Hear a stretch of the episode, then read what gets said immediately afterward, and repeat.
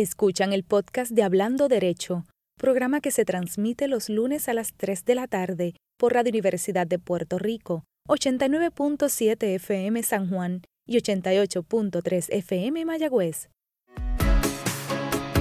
Aquí, Hablando Derecho, dialogando sobre ley, proceso y acceso. Un programa para conocer el mundo de las leyes y su relación con nuestra vida cotidiana. Ahora con ustedes, la licenciada Sonia Ivette Vélez Colón.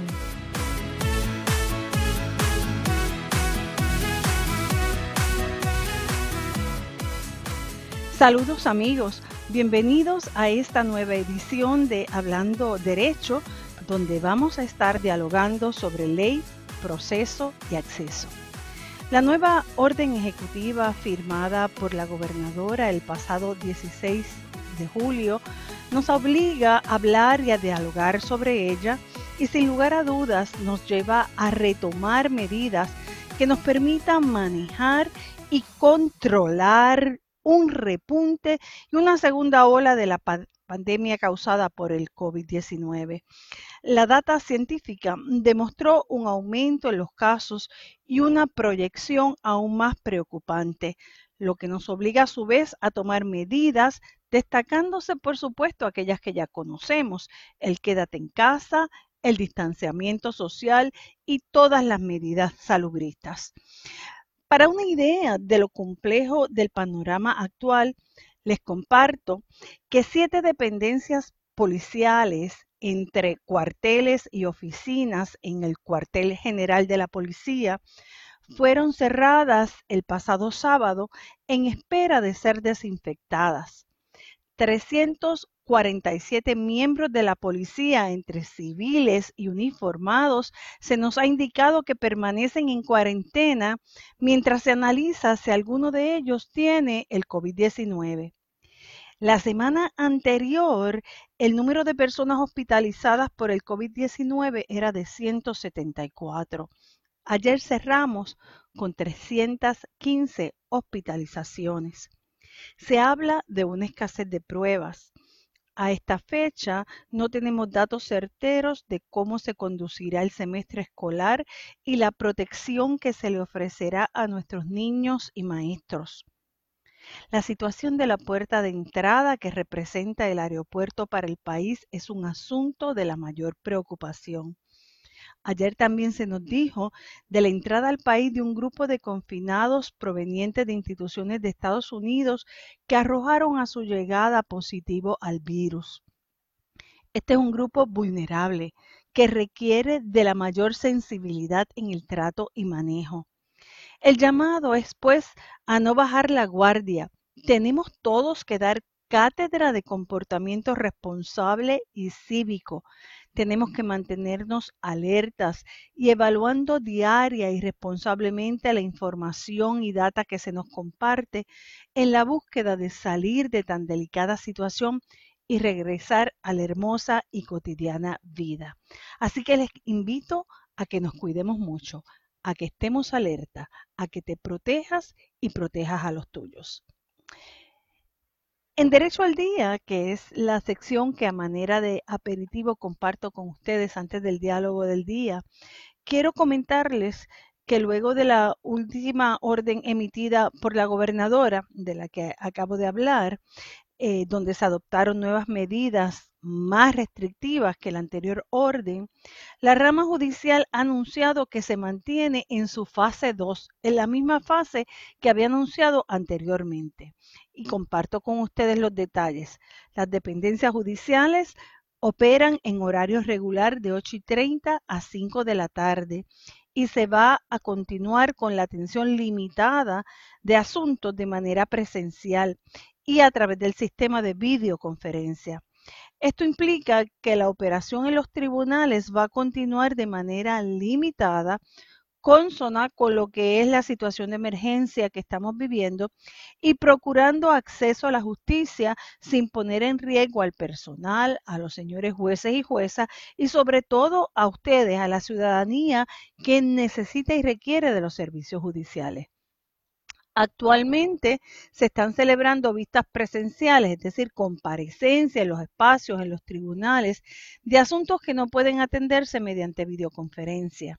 Se trata específicamente de casos penales de naturaleza grave y menos grave, asuntos de menores, casos de maltrato o negligencia contra menores, casos de salud mental, casos de relaciones de familia, vistas finales de orden de protección, otros asuntos municipales y asuntos de naturaleza urgente que llegan todos los días a la sala de los tribunales. Me consta de la dificultad en atender la presencia de los casos que tienen que ver con los confinados en los espacios de tribunales. Se ha creado lo que yo llamo una especie de triángulo en que se deberá trabajar con la Sociedad para Asistencia Legal, quien es la que representa a la, mayor caso de los imputados de delito y acusados que son indigentes y que insisten en que sus representados deben comparecer, estar físicamente en las salas de los tribunales. Y así es como lo establece la ley, por eso es el fundamento de su petición. Por otro lado, el Departamento de Corrección y su secretario sostienen que ellos han aprobado un protocolo y que es necesario utilizar la tecnología de manera que no tengan que mover a los confinados a los espacios o a, los, o las tribunales de Puerto Rico. Eh, por eso llamo un triángulo donde la base o la tercera pata de este triángulo lo son los señores jueces y juezas que deben mediar y resolver en este impasse que se ha creado. El resultado ha sido que muchos casos se han debido desestimar y se ha impedido que se vean los procesos en su fondo. Escuchado posiciones muy angustiosas, tanto de abogados de defensa como de fiscales ante esta compleja situación. Vamos a estar atentos al desarrollo y vamos a estar comentando con ustedes, esperanzados en que se, encuentre el acuerdo o el punto que pueda resolver la situación que presentan los abogados de la defensa, fiscalía y corrección para atender los casos de naturaleza penal y criminal. Si les recuerdo y a manera de lista se los voy a mencionar, que la rama continúa utilizando la videoconferencia para atender asuntos civiles y de relaciones de familia, asuntos ante examinadores de pensiones, asuntos con trabajadores sociales, bajo la ley de seguridad, bienestar y protección de menores, habeas corpus, rebajas de fianza, evaluaciones y vistas bajo las reglas 240 y 241 de procesabilidad y medidas de seguridad, las reglas de procedimiento criminal, dan orientaciones y mediaciones en los centros de mediación de conflicto, está atendiendo también casos de recursos extraordinarios y otros asuntos siempre y cuando las circunstancias de las partes lo permitan. Sé que muchos de ustedes deben tener preguntas específicas sobre todo lo relacionado con la manera en que se iniciarán trabajos, sobre todo en los tribunales que están fuera de los centros judiciales y lo relativo a algunos positivos que se han identificado en espacios de la rama judicial. Yo les invito que si quieren obtener información más precisa, pueden accesar al portal de la rama judicial he dado la dirección anteriormente, www.ramajudicial.pr y hay dos teléfonos que quiero eh, compartir con ustedes. Son dos teléfonos de emergencia. Para abogados está el 787-641-6229 y para la comunidad en general el 787-641-6363. 641-6229 y 641-6363. Por otro lado, y solo lo quiero dejar planteado por tratarse del derecho distintivo de las democracias, es necesario mirar el desarrollo del proceso electoral que se inicia con las primarias del 9 de agosto. Se nos ha informado de profundas dificultades. La prensa ha reseñado que la Comisión Estatal de Elecciones ha dicho que no tiene las papeletas impresas, de hecho que hubo errores en la impresión de algunas de ellas, las máquinas de escrutinio electrónico no han sido programadas, no hay un número certero de centros de votación y las fechas que están en el calendario electoral no se han podido eh, seguir. Ustedes saben además de la situación que ha habido con las campañas políticas y la decisión que han tomado muchos líderes políticos de no hacer actividades donde haya una aglomeración de personas, esto debido al COVID-19. De todas maneras, ¿verdad? Les, insto a que estemos atentos, insto a la participación electoral, donde también poco a poco se nos tiene, se nos va a ir informando de cómo será el protocolo de protección en los importantes eventos electorales que se avecinan este año.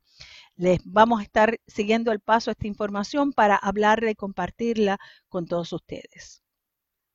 El programa de hoy les prometo que tendrán un diálogo de la mayor importancia. Lo hemos titulado La ley promesa, la quiebra y los retirados.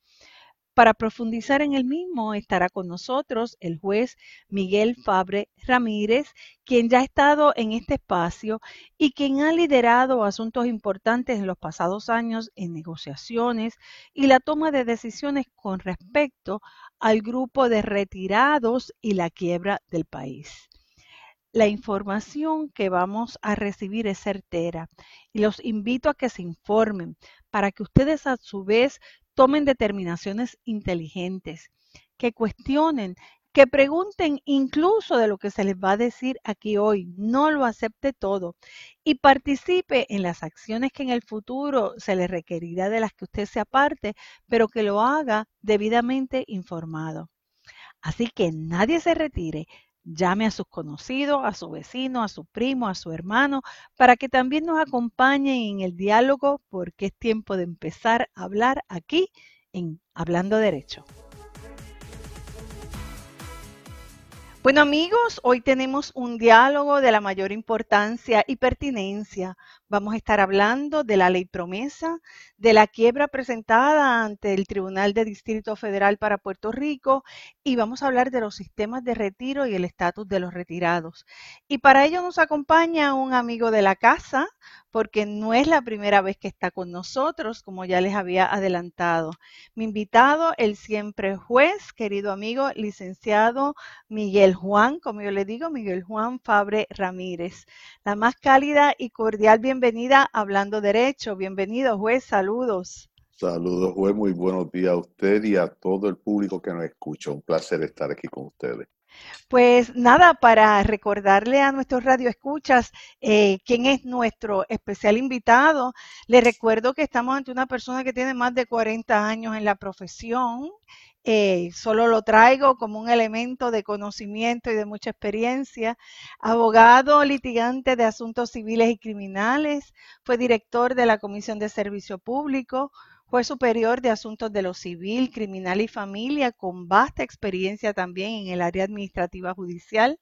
Primer presidente de la Asociación de Jueces Jubilados de Puerto Rico y en estos momentos preside el Comité Oficial de Retirados.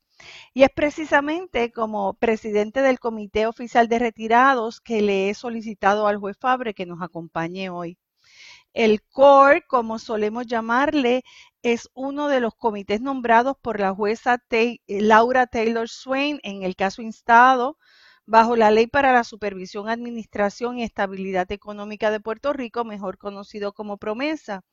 ¿Y qué le parece, juez, si para hablar del CORE vamos a sus inicios? Y creo que sus inicios es la deuda billonaria que tenía Puerto Rico y la aprobación de la ley promesa. ¿Cree que podríamos comenzar por ahí nuestro diálogo?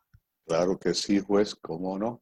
Eh, es, conocido por todos que el, sistema nuestro de, dinero y el poder pagar las deudas se vino abajo allá para el 2017, cuando el gobernador de entonces indicó de que no había dinero, el licenciado Alejandro García Padilla, eh, indica que no hay dinero, entonces se analiza la posibilidad de ir a quiebra.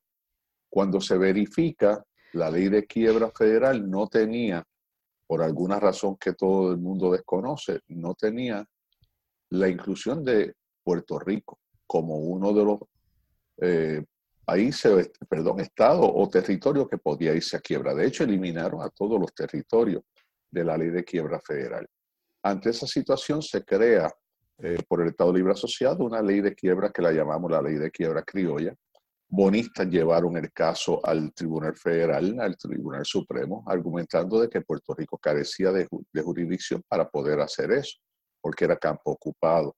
El Tribunal Supremo de Estados Unidos eh, declaró al lugar la posición de los bonistas, indicó de que Puerto Rico no tenía la capacidad de crear su propia ley de quiebra. Ante esa situación se acudió al Congreso y el Congreso crea esa ley de, estabilización económica, de, manejo y, y, estabilización económica, que la llamamos promesa por sus siglas en inglés.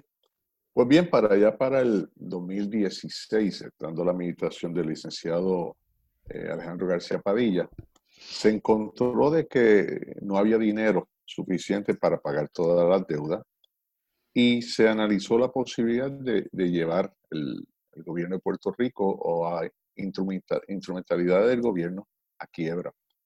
Se intentó y se verificó que el código de quiebra había eliminado de, forma que nadie sabe por qué, eh, eliminó a Puerto Rico y los territorios de, de la ley de quiebra federal. En ese momento, entonces, se creó una ley que la conocimos como la ley de quiebra criolla. Los acreedores, principalmente los bonistas, llevaron el, caso al Tribunal Supremo argumentando de que no había jurisdicción para que Puerto Rico pudiera tener su propia ley de quiebra, porque era campo ocupado. El Tribunal Supremo de Estados Unidos tomó la decisión, en efecto, de que carecíamos de esa facultad, que eso le competía al Congreso, en cuyo caso el Congreso, en vez de enmendar la ley de quiebra para incluir a Puerto Rico en los territorios, creó una nueva ley, que es la que conocemos por promesa, por su, sigla en inglés, y estableció entonces un sistema que permitía una reestructuración económica para los territorios, incluyendo Puerto Rico. Pues permítame, permítame hacerle un comentario porque es que eh, no puedo dejarlo pasar. Me encontraba eh, dirigiendo la oficina de administración de los tribunales cuando se aprobó e, esa ley que usted menciona. Y recuerdo eh, que le daba facultad a la entonces la jueza presidenta de incluso nombrar los jueces que habrían, habrían de trabajar con esa ley de la quiebra criolla. Y establecimos las salas, seleccionamos los jueces de hecho, era de las primeras salas civiles que iba a utilizar el sistema unificado de manejo y administración de casos, SUMAC. Así que estábamos nosotros eh, ansiosos y deseosos de experimentar con esa ley cuando vino la decisión que usted efectivamente eh, comparte con nosotros. Así que nos quedamos sin la quiebra criolla y ahí es que eh, entiendo usted retoma su, su relato. Sí, entonces no solo eso, sino que inicialmente no era con una junta de supervisión fiscal, sino que era que el propio gobierno de Puerto Rico iba a actuar eh, como representante del, gobierno. Se crea por razones que pues, uno establecen que era que se desconfiaba del gobierno, de la administración pública del gobierno de Puerto Rico, y crean la Junta de Supervisión Fiscal, que es la que entonces entra a representar al pueblo de Puerto Rico en la ley promesa. En el 2017 se radica entonces la quiebra, quiebra de algunas instrumentalidades, quiebra de el sistema de retiro entre ellas, y surge entonces la, la necesidad que crea el síndico de tener dos comités. Un comité de los acreedores no asegurados, que son todas aquellas personas vendedores, este, acreedores que tiene el gobierno de Puerto Rico a quienes no se le había pagado y los retirados. ¿Por qué incluyen a los retirados? Que esa es una de las preguntas que siempre, siempre nos encontramos, que la gente dice, ¿por qué los pensionados tienen que afectarse por la quiebra? déjeme, déjeme eh, darle verdad para que nuestros radioescuchas no se nos pierdan en el relato que me parece eh, extraordinario. Puerto Rico en una grave crisis fiscal, la manera en que entiende el Congreso de los Estados Unidos y el presidente es la aprobación de una legislación, eh, es la aprobación de promesa, una legislación particular con promesa se crea la Junta de Supervisión Fiscal. Y un dato que, yo quisiera aclarar con usted que me parece eh, importante, es la Junta quien inicia el procedimiento de quiebra nuestro ante eh, los tribunales federales. ¿Estoy en lo correcto? Eso es correcto. Es la Junta quien radica. Porque el gobierno de Puerto Rico no tenía esa facultad. La propia ley promesa le da la facultad a la Junta. Y yo, yo creo que hay un dato importante que quiero que nuestros radioescuchas entiendan, porque eh, se trae, se nombra una jueza de manera particular para atender el caso de la quiebra de Puerto Rico. Eh, es decir, se nombra una juez experta en quiebra, pero no como juez de quiebra, sino que ella está como juez del Tribunal Federal, adscrita entonces a ese caso nada más. Es decir, que el único caso que atiende la jueza que fue nombrada, nombrada por el presidente, ¿correcto? Sí, es cierto. Para atender este caso se trae fuera de Puerto Rico. ¿Quiere decir usted el nombre de la, de la jueza? Sí, Laura Taylor Swain, es una especialista, es una juez con vasta experiencia en este tipo de casos. Sin embargo, tenemos que estar conscientes que menciona este tipo de casos de casos de quiebra pero en el caso de la ley promesa, este es el primer caso que ella ve porque es el primer caso que existe. O sea, no hay jurisprudencia que podamos utilizar como guía, no hay nada que podamos utilizar como guía, porque estamos nosotros creando la jurisprudencia eh, en el día a día a medida que vamos transcurriendo en el caso. Esa es, la realidad que estamos sentando la, pauta con, este caso. En los casos de quiebra llevan el nombramiento de un síndico y creo que usted estaba señalando que efectivamente en este caso se nombra un síndico. Sí, se nombra un síndico, o sea, se escoge de un panel de síndicos y se nombra síndicos. Eh, en este caso estuvo Moncita Espada, me parece que era el apellido de ella, eh, que fue una de las que dirigió el, el, el escoger y se crea entonces los dos comités principales, como indiqué, el comité de los retirados y el comité de los acreedores no asegurados. Es la, la, creación de los comités es un requerimiento del caso o es un, eh, un requerimiento, una idea de, de, la quiebra. Muy bien. De la ley de quiebra, ¿por qué? Porque tienes que tener los comités divididos, tienes que tener quiénes son los acreedores, y en el caso de los pensionados, somos 167.500 más o menos los acreedores, los retirados de Puerto Rico.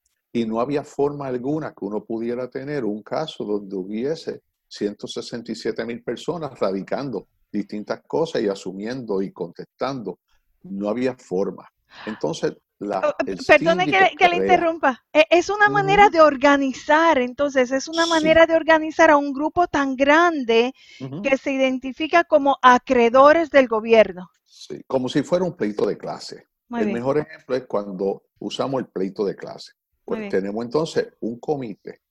La síndico ordena entonces, eh, por instrucciones de la propia juez, porque antes de eso, quiero ir un chipito hacia atrás, antes de eso había un comité de pensionados, había un movimiento de pensionados en Puerto Rico, que eran 17 organizaciones, que habían radicado ya peticiones en el tribunal, solicitando ser los representantes.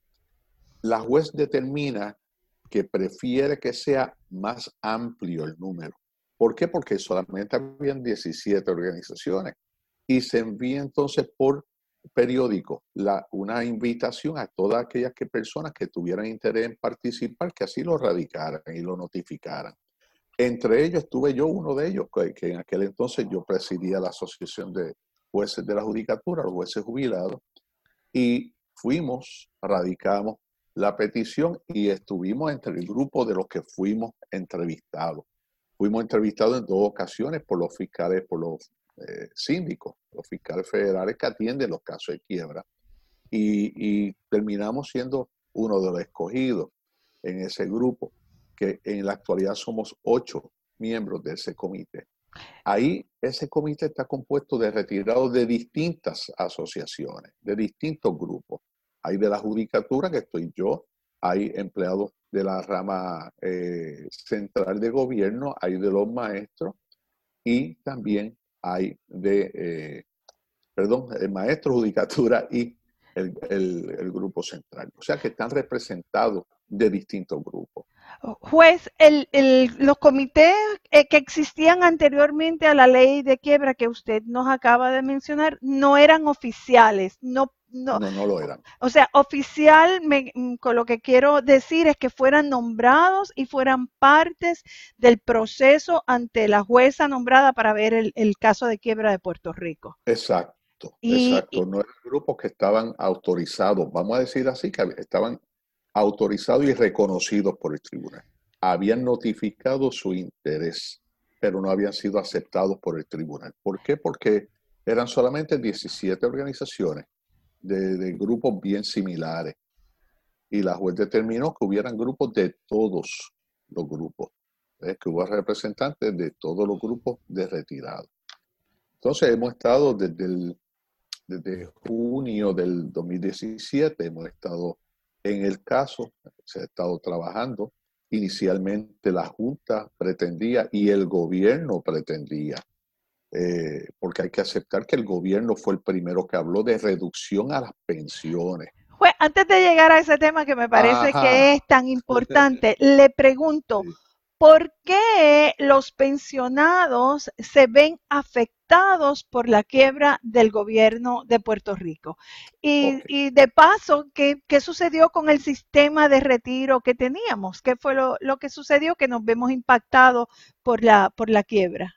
Bien, los tres sistemas de retiro que teníamos, el sistema de la judicatura, el de empleados generales y el de los magisterios, esos tres sistemas necesitaban aportación patronal y del gobierno. Y llegó un momento que el gobierno durante los últimos tres años de la administración de, don Alejandro García Padilla no recibió ningún tipo de aportación, porque se alegaba de que no había dinero para hacer las aportaciones. Al no recibirse aportación del gobierno, tenemos que darnos cuenta que esto es como la chequera de la casa si no estoy depositando dinero y sigo haciendo cheques, me voy a quedar sin dinero en la chequera. Y eso fue ocurriendo paulatinamente en los tres sistemas de retiro. El primer sistema de retiro que se queda sin dinero es del Fondo General.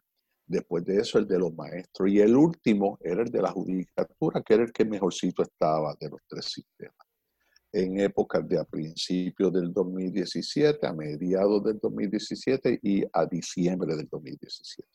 ¿Por qué, hace la, el gobierno de Puerto Rico, en este caso la legislatura? Crea la ley 106, la ley 106 del 2017. ¿Qué le parece si en ese punto tan importante tomamos un breve receso para que la emisora cumpla con sus compromisos y lo retomamos exactamente en ese punto de la legislación? Amigos, no se retiren, estamos aquí dialogando con el juez Miguel Fabre Ramírez, quien nos está haciendo un recuento sobre la ley promesa, el caso de quiebra y el estado de los retirados. Volvemos aquí en Hablando Derecho.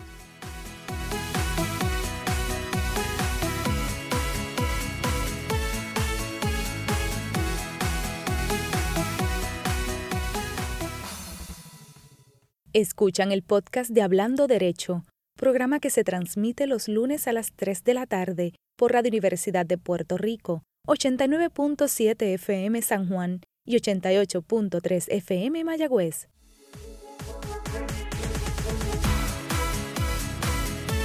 Ya de regreso, les, comentaba hace un rato que hoy nos acompaña el juez Miguel Fabre Ramírez, quien preside el Comité Oficial de Retirados en el caso de quiebra. Y está, nos quedamos hablando sobre una legislación importante que tiene que ver con los sistemas de retiro. Juez, pero si usted me permite hacer una aclaración que me gustaría eh, que nuestros radioescuchas lo entendieran bien y posiblemente muchos funcionarios de la rama judicial que nos están escuchando. Cuando se habla del sistema de retiro de la judicatura, a mí me gustaría aclarar un aspecto importante porque ¿qué comprende ese sistema de la judicatura? ¿Comprende a todo el poder judicial, a toda la rama judicial o comprende exclusivamente al grupo limitado de los jueces y juezas del sistema? Comprende solo y exclusivamente a los jueces, que es uno de los problemas de visión que hemos tenido nosotros, que muchas personas entendían que el sistema de retiro de la judicatura debería, y yo soy uno de ellos que entendía que debería incluir a todos los empleados de la rama, a la secretaria, los aguaciles, a todo y cada uno de aquellos componentes que sirven de apoyo a los jueces en la labor de hacer justicia. Pero no es así solamente incluye a los jueces. Yo, yo, yo, creo que este es un punto importante y de verdad me da la oportunidad para, para comentarlo, porque cuando uno entró a mirar esta, esta situación de los sistemas de retiro, ¿verdad? Ya con profundidad y ya desde una perspectiva administrativa, empieza a entender con precisión de qué, cómo están compuestos los sistemas. Y comunicar esto era un poco complicado, ¿verdad? Por la separación de poderes, por eh, la, la, independencia presupuestaria que tiene la rama judicial. Sin embargo, en cuanto a los diseños de retiro, Claro, y además porque había una disposición constitucional que requería la creación de un sistema de retiro de jueces y juezas. Ese sistema está separado de los funcionarios y funcionarias de la rama que pertenecen al sistema eh, central. Yo creo que aclarado ese aspecto, podemos tomar el asunto de la ley que aprueba el gobierno con respecto a los sistemas de retiro. Bien. entra entonces en función cuando se entera el gobierno y se da cuenta de que no hay dinero en los tres sistemas de, retiro, que la quiebra en cuanto a no poder hacer los pagos es inevitable, el gobierno crea la, ley 106 del 2017, donde, número uno, coge todo aquello que pudiera quedar en los sistemas de retiro y los transfiere al Fondo General. Y segundo, asume entonces el pago de las pensiones con cargo a el Fondo General. Ahí entra entonces un, problema de administración que tenemos que estar bien conscientes. El pago de las pensiones en Puerto Rico representa cerca de 2.5 billones, o sea, 2.500 millones de dólares anuales, en un presupuesto de cerca de 10 billones, de 10 mil millones. O sea, una cuarta parte del presupuesto de Puerto Rico está comprometido ya con el pago de cada uno de los pensionados. Y si no hubiera sido, que tenemos que aceptar eso, que si no hubiera sido por la ley 106 del 2017, ninguno de los retirados estuviera cobrando, porque no habría dinero para pagar. Esa es la realidad. Hemos estado recibiendo el pago de nuestras pensiones en virtud de la ley de el 2017, la ley 106, que creó entonces la obligación del Fondo General de pagar las pensiones. Hay quienes piensan, hay dinero para pagar las pensiones. Ese es uno de los puntos que la gente nos dice, ah, pero hay dinero. Mire, cuando analizamos la cuestión de que una cuarta parte del presupuesto está comprometido ya con el pago de las pensiones, nos damos cuenta de que no hay dinero hablamos de que hay, eh, de que hay un superávit. Superávit falso. ¿Por qué? Porque hay un superávit porque no hemos estado pagando las otras deudas. El gobierno no ha estado pagando las otras deudas. Se ha estado aportando un dinero a el, el fondo al mismo banco, en, el, en Nueva York, en el Mellon Bank, se está depositando un dinero que es con el propósito de garantizar el pago de las deudas. Pero la Junta dentro de las negociaciones ha logrado con los grupos de acreedores llegar a unos acuerdos, acuerdos que han permitido reducir el pago de la deuda a acreedores. Se han llegado a esos tipos de acuerdos. Y en cuanto a nosotros los pensionados, Inicialmente el gobierno pretendía, allá para el 2017, recortarnos hasta un 27% de la pensión a aquellas personas que ganaran 600 dólares o más. Déjeme ver, eh, déjeme ver si le sigo, juez. Con la presentación del caso de quiebra, que lo que busca es reestructurar incluso las finanzas del país, ¿no? Entre, entre otras cosas, todas aquellas acciones que tenían los acreedores contra el gobierno de Puerto Rico quedaron paralizadas. A eso podríamos sí, decir... Porque entra el automatic stay. El, el, automatic stay. A eso podríamos decir que obedece que hay dinero en el fondo general y que por lo tanto eh, los retirados hemos podido recibir nuestras pensiones. Eso es así. Eso es así. Hemos podido seguir recibiendo los pagos, pero no solo por eso, sino porque la juez asumió la posición y permitió que el pago de pensiones se entendiera como un, gasto operacional del gobierno de Puerto Rico. es como en los casos de quiebras regulares, el pago del agua y la luz se entiende como un gasto operacional y no se paraliza. ¿Por qué? Porque hay que estar pagando el agua y la luz. Las utilidades hay que estarlas pagando. O sea, son gastos necesarios para el día a día pues la juez determinó que el pago de las pensiones iba a ser acordado y iba a ser tratado como un gasto operacional. Y se permitió entonces, contrario a los demás acreedores, a los acreedores, los retirados, se le permitió seguir haciendo el pago. Que es por eso que hemos seguido recibiendo el dinero. Ok. Y entonces entra también aquí en, juego la labor de la Junta y la relación o, redacción que hace la Junta de unos planes fiscales, ¿verdad? Que eh, somete ante la consideración del tribunal ¿Qué es lo que permiten el proceso de reestructuración. Usted me corrige si no, si no utilizo los términos correctos. No, muy mal. E, eso es correcto. Bien.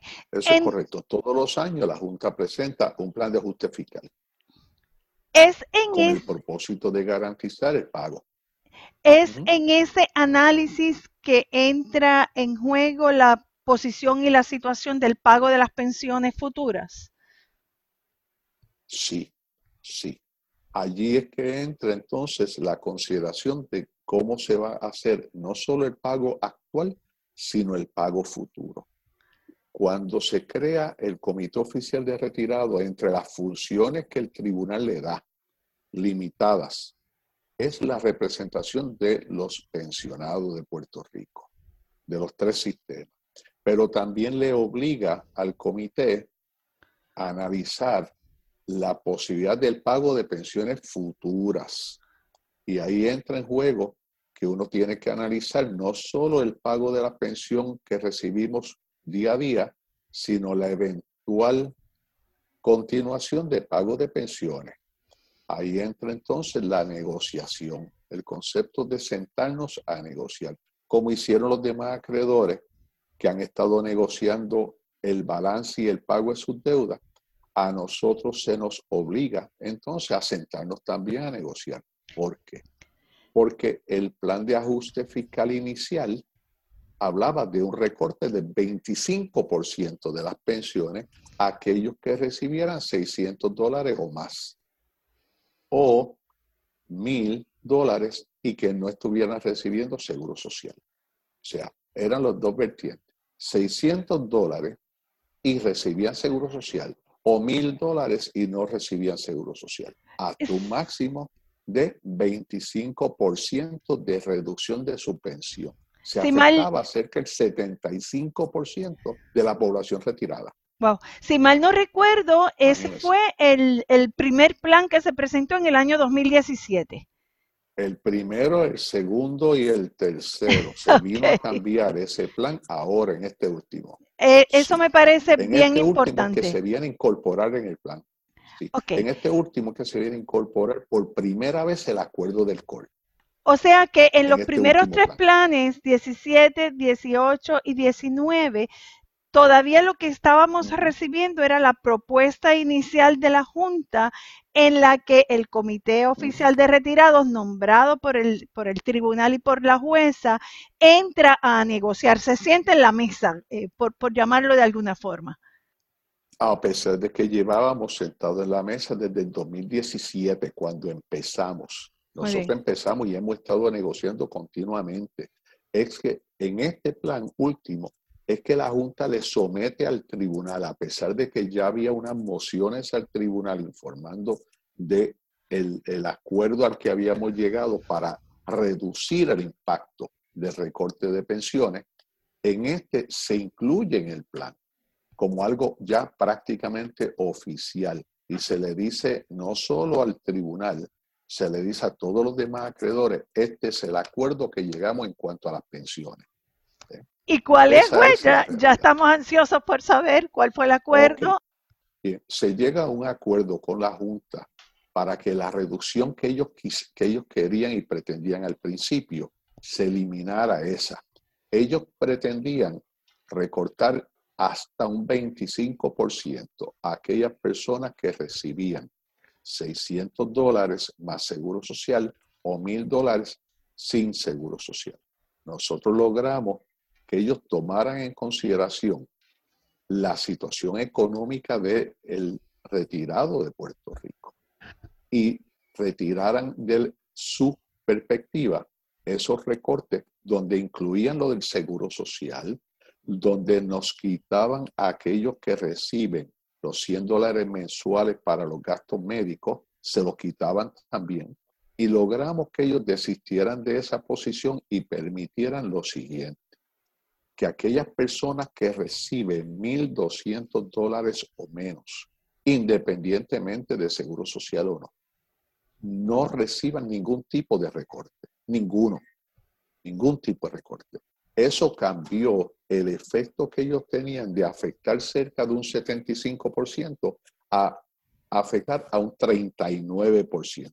O sea que el 61% de los pensionados no va a recibir ningún tipo de recorte, ninguno, el 61%. O sea, 102 mil retirados no se van a tocar en absoluto. Esa es la proyección inicial también logramos que en vez de hasta un 25% de recorte, el recorte se reduzca a un máximo de 8.5%. Va a haber personas que reciban recortes de un 2, un 4, un 6, pero no más de un 8.5, dependiendo de la pensión que reciben por encima de los 1.200 dólares.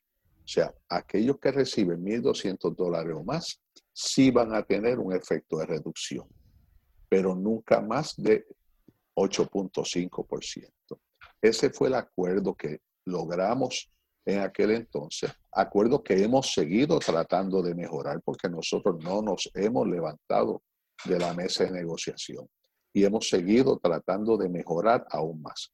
Reconocemos, reconocemos porque esto pues esto nos cambió a todos. Lo de la pandemia, lo de los huracanes, lo de los terremotos. Tres factores esenciales que afectan la economía de Puerto Rico de una manera drástica. Inclusive lo de la pandemia, voy a usar el término correcto, fastidió la economía de Puerto Rico, a un punto de que estamos conscientes de esa realidad. Y en estos momentos estamos, continuamos con la Junta en reuniones no nos hemos levantado, como indiqué, tratando de mejorar el acuerdo para tratar de que se afecte el menor número posible de retirados. Quiero hacer claro, juez, y es bueno que aclaremos, ninguno de nosotros quiere que nos recorte las pensiones. Vamos a ese punto y eso lo he hecho claro desde el principio. La primera vez que fui entrevistado sobre esto, hice claro que cualquier grupo que tenga un acuerdo mejor que el nuestro, nosotros lo vamos a endosar, sea gobierno, sea quien sea. ¿Por qué? Porque nosotros pretendemos que no haya ningún tipo de recorte. Sin embargo, dentro de la realidad económica que tenemos, logramos este acuerdo, que a nosotros, cuando sacamos los números completos, a nosotros nos devuelven el 95% de la acreencia a nosotros, mientras que hay bonistas que le devuelven 4 centavos, 4% de cada dólar. Fíjese la, disparidad. 95 a nosotros y a otros le están pagando 4 centavos. En el caso de Detroit, que fue uno de los casos que se usó como ejemplo, que es uno de los casos algo similares, algo similares al caso de Puerto Rico. La devolución fue más o menos 94.8%, eh, prácticamente el mismo 5%. Y en Detroit había con qué pagar las pensiones. Aquí no había nada con qué pagar las pensiones. Que si no fuera porque el Fondo General asume el pago ninguno de nosotros estuviera cobrando pensión. Pues me parece eh, muy, muy valioso porque eh, no, no, no, podía continuar con el tema si usted no traía eh, ese dato tan importante. creo que hay un reconocimiento a la situación de los pensionados en Puerto Rico, la situación económica, y entiendo que cuando uno se sienta a la mesa a negociar, uno parte de cero, ¿verdad? Cero recortes. Esta es la situación de los retirados nuestros, los vamos a defender eh, pero me parece que del otro lado hay una realidad con la que uno tiene que, trabajar eh, y es la que le ha llevado a, este acuerdo que usted ha mencionado, que lo voy a recoger muy rápidamente para beneficio de nuestro radio escucha y si usted entiende que debemos eh, aclararlo, pues con muchísimo gusto. ha señalado que de todo el grupo de retirados, aquellos que devengan un retiro mensual de 1.200 dólares o menos, sin tener que unir a esta cantidad de el seguro social, es decir, no se cuenta para este cómputo el seguro social, no van a recibir ningún recorte, lo que significa que solo se va a afectar un 39% del grupo de retirados. 61% no va a recibir ningún tipo de recorte y ese 61% se traduce en 102 mil retirados. Del 25% que se hablaba inicialmente que iba a ser el recorte, usted ha señalado que se ha negociado un 8.5% como máximo de recorte, que habrán retirados que recibirán un 2, un 4 o un 6%, nunca más allá del 8.5%.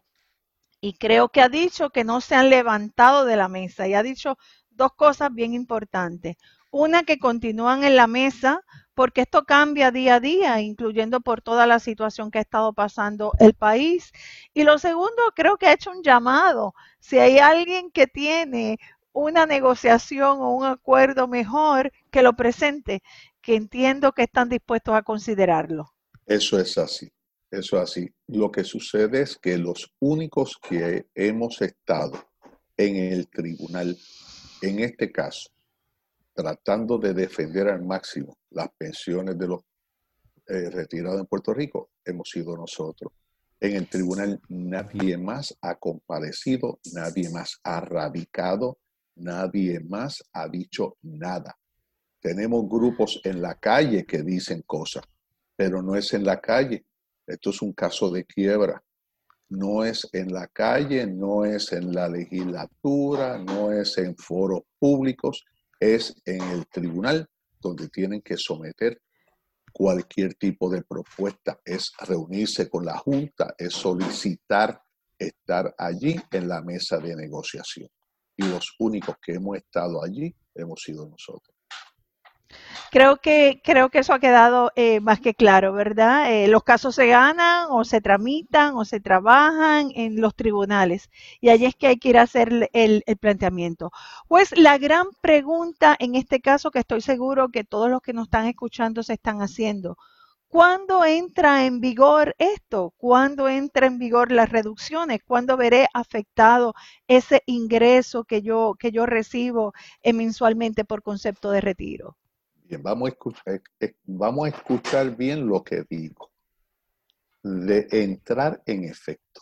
Fíjese, de entrar en efecto reducción a las pensiones, según el último plan fiscal sometido por la Junta, será posterior al primero de enero del 2022.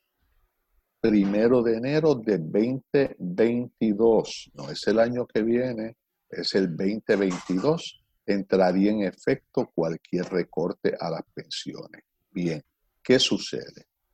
Este caso tiene que ir primeramente, tiene que someterse el plan fiscal final, cosa que no se ha sometido, sino que se están sometiendo planes fiscales año a año. hay que celebrar una vista para lo que se llama el disclosure. Hay que preparar un documento que es el documento que establece para que usted y yo y todos los acreedores puedan recibirlo y entender qué es el acuerdo en cuanto a los distintos pagos.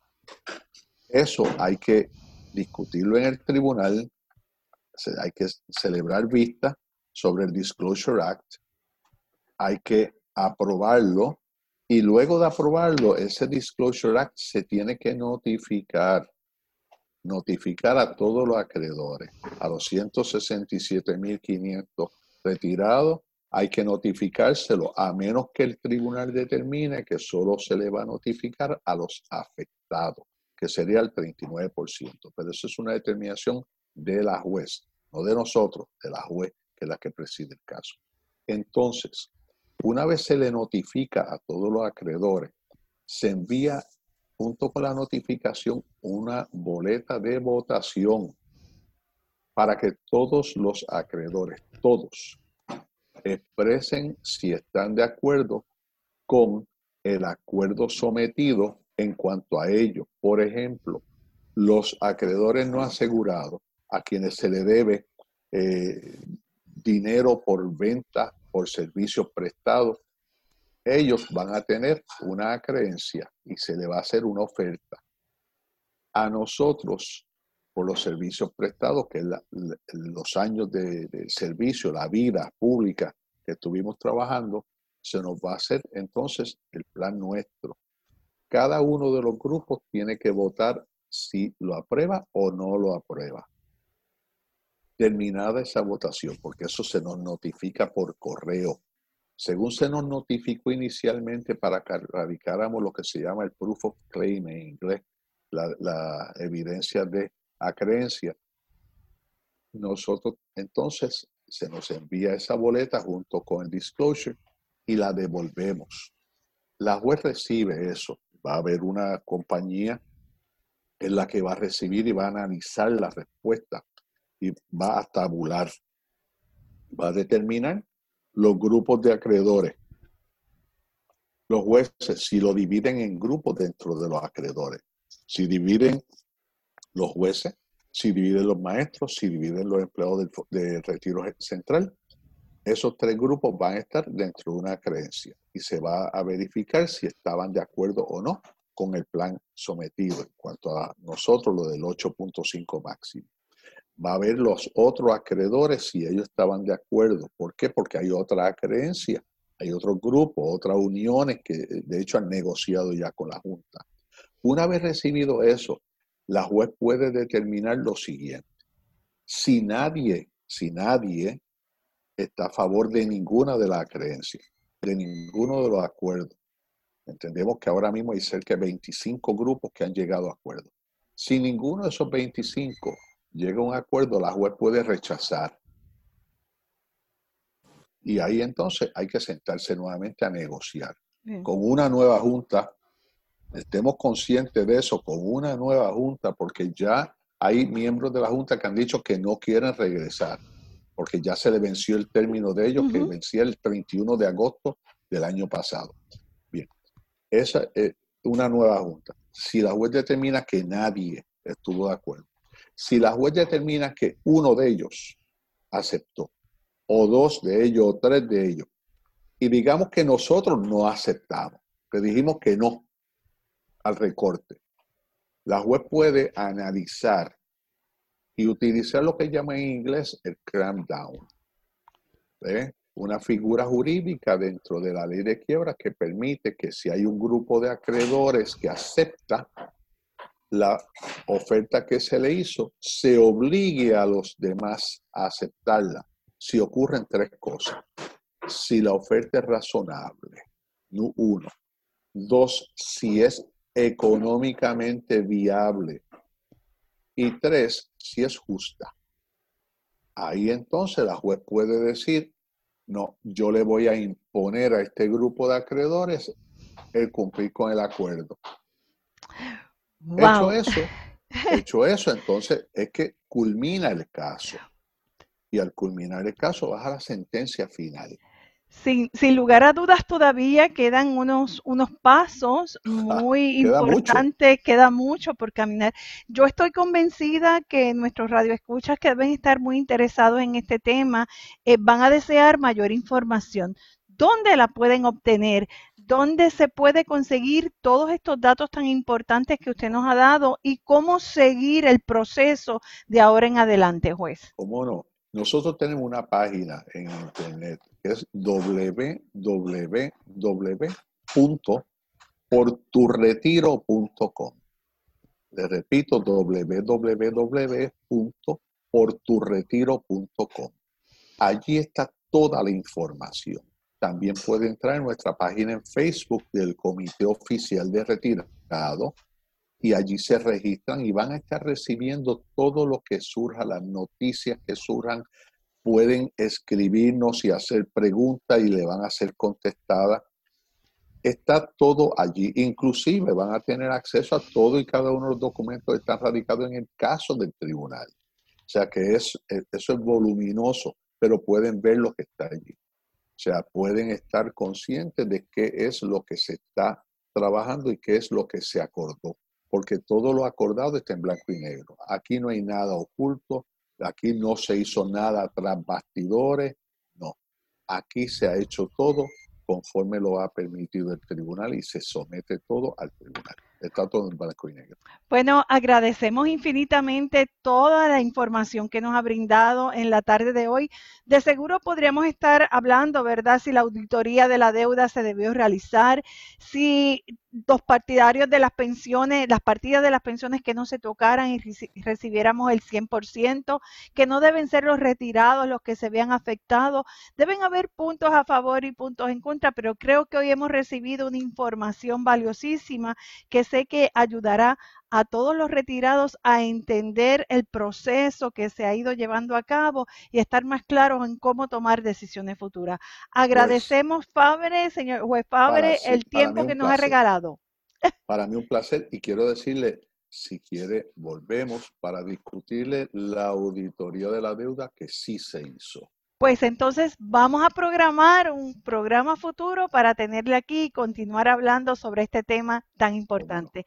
Por el momento, amigos, nos retiramos. Un agradecimiento siempre a todos ustedes que nos reciben todos los lunes, a mi amigo Jean Paul Castro, que me ayuda en todo lo que es administración del programa, a Radio Universidad de Puerto Rico, a su dirección técnica de Aiza Santo y Neftalí, y me despido. Será hasta el próximo lunes aquí en Hablando Derecho. Gracias, juez Fabre, una vez más. Buenas tardes. Hablando Derecho.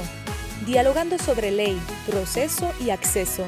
Es una producción de la licenciada Sonia Ivette Vélez Colón para Cadena Radio Universidad de Puerto Rico. Escucharon el podcast de Hablando Derecho, programa que se transmite los lunes a las 3 de la tarde por Radio Universidad de Puerto Rico, 89.7 FM San Juan y 88.3 FM Mayagüez.